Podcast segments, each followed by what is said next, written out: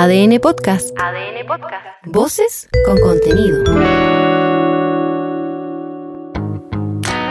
Hola, soy Leo Honores y te invito a hacer una pausa necesaria para conocer los temas que están marcando la agenda hoy.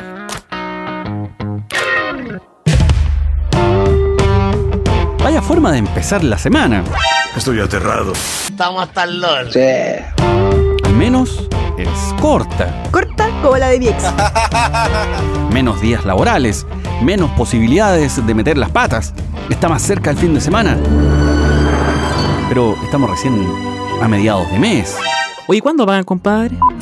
Estos días que tenemos enfrente no van a ser fáciles para nada. Hay muchos temas en agenda. ¿Cuál de ellos? Más jodido. Eso no me lo esperaba. El gobierno envió un avión en misión humanitaria para rescatar a los chilenos que se encuentran en Palestina e Israel en medio de los bombardeos. La situación es muy tensa. De hecho, hay una ciudadana chilena que fue tomada como rehén. Se trata de Loren Garkovich. El canciller Van Claveren se contactó con la familia de la mujer y aseguró que no se va a escatimar esfuerzos para lograr ubicarla y ponerla a salvo. Sobre el proceso de salida de los chilenos desde la zona de conflicto, esta es Mónica Carrera, una de las voceras de la comunidad chilena en Israel. En relación al vuelo humanitario, hemos enviado toda la información que nos parece relevante de la situación de nuestro grupo en relación a edades, situaciones médicas e identificación de cada miembro de tal manera de facilitar el proceso de priorización que defina el gobierno de Chile para embarcar a las personas en dicho vuelo. Con lo mencionado anteriormente, queremos reiterar que lo que necesitamos en forma urgente es que nos permitan salir de Israel lo antes posible. El vuelo humanitario de la FACH, por su capacidad, deberá hacer al menos un par de viajes para trasladar a todos los chilenos que están en Palestina e Israel. Se han contabilizado al menos 205 personas, aunque la cifra puede variar conforme avancen las horas. Otro de los chilenos que sigue varado es Edgardo Chac. Este es su testimonio.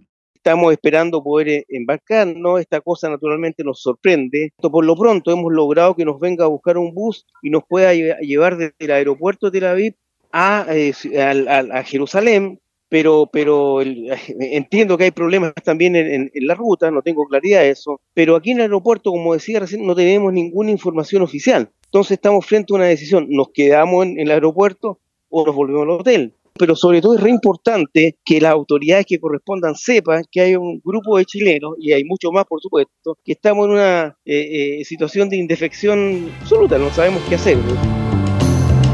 Ahora lo más complejo del asunto es que, como suele ocurrir en toda guerra, la población civil es quien siempre sufre las consecuencias, y en el caso del conflicto palestino-israelí es al punto de generar gran preocupación por incluso la vulneración de derechos internacionales.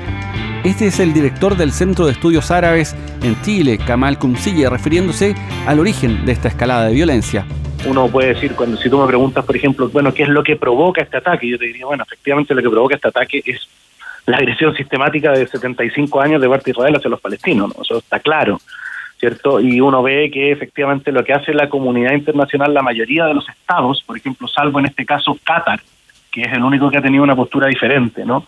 Eh, pero la mayoría de los estados y de los órganos multilaterales como Naciones Unidas lo que han hecho es condenar el terrorismo palestino. Hay que decir que durante el fin de semana se reunió el Consejo de Seguridad de Naciones Unidas, pero no hubo un pronunciamiento respecto de lo que está ocurriendo en Gaza. Te han dicho seguro alguna vez en la vida que tienes cinco días para resolver este asunto u otro. Uh, una eternidad. Cinco días puede ser mucho tiempo, dependiendo del nivel del entuerto en el que estés. Sí, pero sí, parcialmente, ¿eh? Después de los malabares que aprendimos a hacer en pandemia, puede ser hasta suficiente. Pero si se trata de cuadrar un círculo como un texto constitucional, ahí tu peor pesadilla puede hacerse realidad.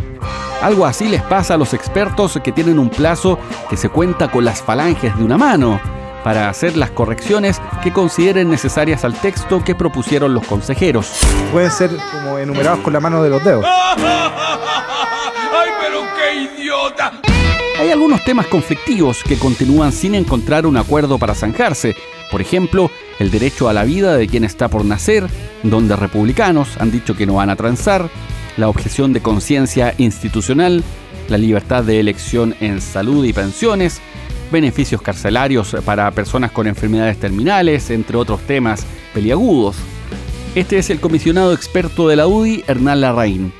Bueno, son muchos los temas delicados y complejos donde ha habido mucha tensión entre las distintas fuerzas que componen este proceso, pero espero que respecto de ellas haya eh, el mayor acuerdo posible.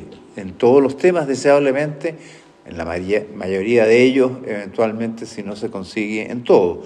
Pero creo que ese es el desafío. El desafío no es decir, mire, si hay un inconveniente aquí, se acabó la fiesta, es equivocado. Aunque ese escenario es posible, si no se aprueba, o incluso antes de eso, si es que no hay acuerdos, el ánimo es seguir adelante, y hasta por ahí, porque de acuerdo a las encuestas parece ser pocaso. De hecho, en el oficialismo destacaron la apertura, eso sí, que ha habido en los últimos días. El comisionado de Revolución Democrática, Domingo Loera, dijo que este gesto también se necesita en el Consejo Constitucional, donde hoy el Partido Republicano tiene la mayoría, la que justamente en su minuto se tradujo en una aplanadora en votaciones.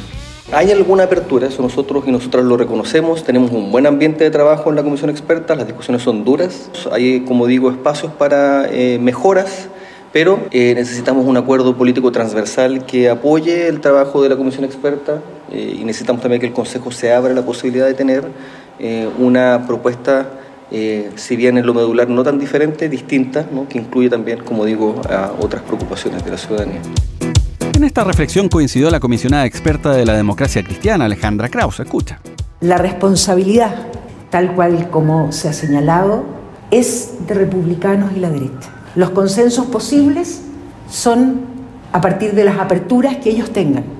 Este texto que hoy día estamos discutiendo no refleja a todo el país. Ahora, ¿cómo sigue el asunto? El próximo 7 de noviembre se debe entregar el proyecto de nueva constitución al presidente Boric. El miércoles y jueves de esta semana, hasta ahora, serán los días de votación de normas. Esto vuelve luego al Consejo Constitucional. Allí se van a revisar nuevamente los cambios y se votarían a contar del 16 de octubre. Pero también hay otras cosas que están pasando. Por ejemplo, en la Comisión de Salud del Senado se presentó el informe que determina el mecanismo para dar cumplimiento al fallo en contra de las aseguradoras de salud, las ISAPRES. Mientras tanto, los afiliados seguimos esperando, para eso somos buenos. Ya te voy a contar qué ocurre. También venció el plazo que dieron los gremios de la salud al ministerio para lograr un acuerdo, luego del despido de 6.300 funcionarios con el fin de la alerta sanitaria. Este tema complica a la ministra de Salud, ni hablar del efecto en las atenciones. Y en el deporte, Alexis Sánchez portó la llama panamericana en Antofagasta. El delantero del Inter de Milán se sumó a las prácticas de La Roja, que este jueves enfrenta a Perú por las clasificatorias sudamericanas.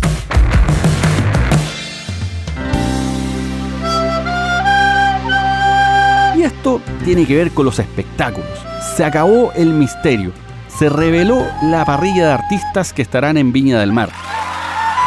Esta es la alcaldesa Macarena Ripamonti, dando cuenta de algunos de los nombres de los invitados. 11 artistas con mucha variedad. Tenemos a los australianos de Men at Work, que son básicamente de su generación y de su rubro, digamos, lo, lo más escuchado en Spotify. Es de verdad un, un gusto poder tener un número de esa categoría en Viña del Mar, pero también tenemos, eh, no sé, la presencia de los bunkers, que también es un pedido grande de los chilenos de tener la presencia de este tipo de número y sobre todo de rock, que hacía mucha falta, ¿no? Y estamos muy de acuerdo con eso.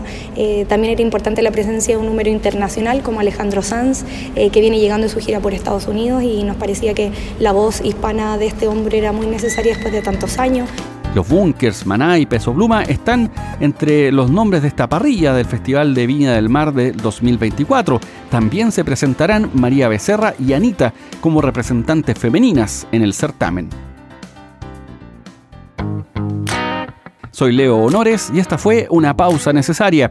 Ya sabes cómo va el día. Comparte este capítulo o escucha los anteriores en adn.cl, sección podcast, en podiumpodcast.com o donde escuches tus podcasts.